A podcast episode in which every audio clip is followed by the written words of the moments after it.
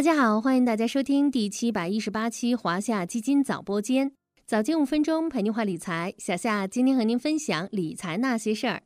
小伙伴们，小夏想先问你们个问题：你们为退休做好准备了吗？你的退休准备指数又有多少呢？最近发布的《二零二二中国居民退休准备指数调研报告》显示，二零二二年中国居民退休准备指数为五点七，也就是说，中国居民的退休准备处于较低水平。需要引起重视。今天咱们就一起来看看这份报告还透露了哪些信息，我们从中又得到了哪些启示。先来看看五点七的中国居民退休准备指数意味着什么。这个数据是研究团队从退休责任意识、财务规划认知水平、财务问题理解能力、退休计划完善度、退休储蓄充分度以及取得期望收入的信心六个维度综合计算得出的。反映了中国居民退休准备情况的平均水平。为什么说这个数值偏低呢？退休准备指数的取值区间是零到十，数值越大，意味退休准备越充分。第一档为八到十，属于高退休准备指数，表明退休准备非常充分。第二档为六到八，属于中等退休准备指数，表明已有一定的退休准备，但还有待进一步提高。低于六，则是第三档，处于低退休准备指数。表明退休准备不足，需要引起重视。这份报告中还透露了几个有意思的信号，小夏这里也跟大家简单总结一下：一是勾画出了国人对于退休的看法，其中高收入人群的退休准备更充足，退休准备指数较高人群往往具有较年长、已婚、有子女、身心健康、受过高等教育、在政府部门或国有企事业单位工作、高个人收入与家庭收入等特征。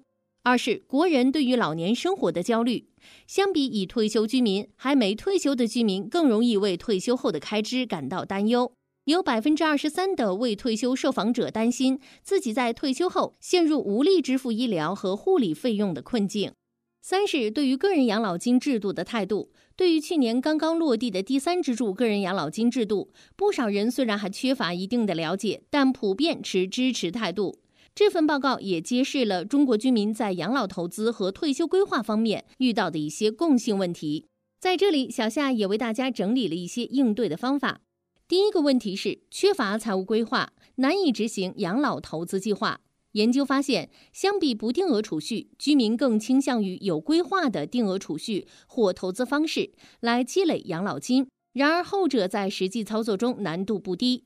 仅百分之二十八的退休居民做到了以每月定额储蓄或投资的方式来积累养老金，还有百分之二十一的人实际采取了每年不定额的方式。很多人希望通过合理的财务规划来定额积累养老金，如何应对？其实方法也很简单，通过投资养老金融产品就可以帮助大家实现定额投资目标，从而间接实现养老退休的财务规划。比如选择一支或多支养老目标基金进行定投，就是比较简单的定额强制投资方式。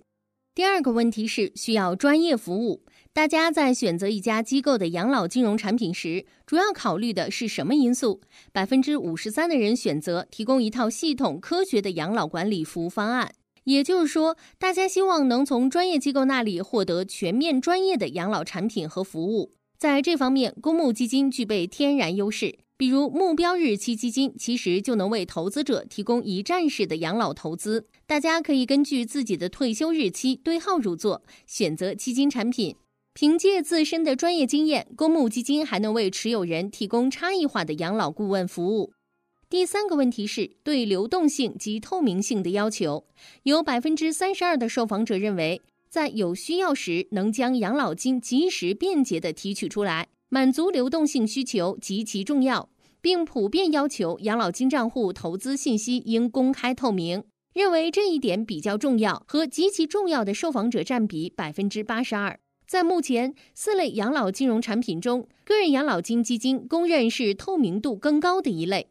投了什么，投了多少，基金净值涨跌情况都能从公开信息中了解。流动性方面，个人养老金基金的优势也很明显。目前，养老目标基金普遍设置了一到五年不等的持有期，超过持有期就能在交易日随时赎回。总之，日渐严重的人口老龄化趋势给大家的养老准备带来巨大挑战。建议大家未雨绸缪，早日认识到养老规划和养老投资的重要性，争取在退休后过上理想的养老生活。最后，也欢迎大家关注有趣有料的晚播间。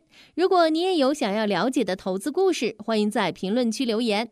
好了，今天的华夏基金早播间到这里就要结束了，感谢您的收听，我们下期再见。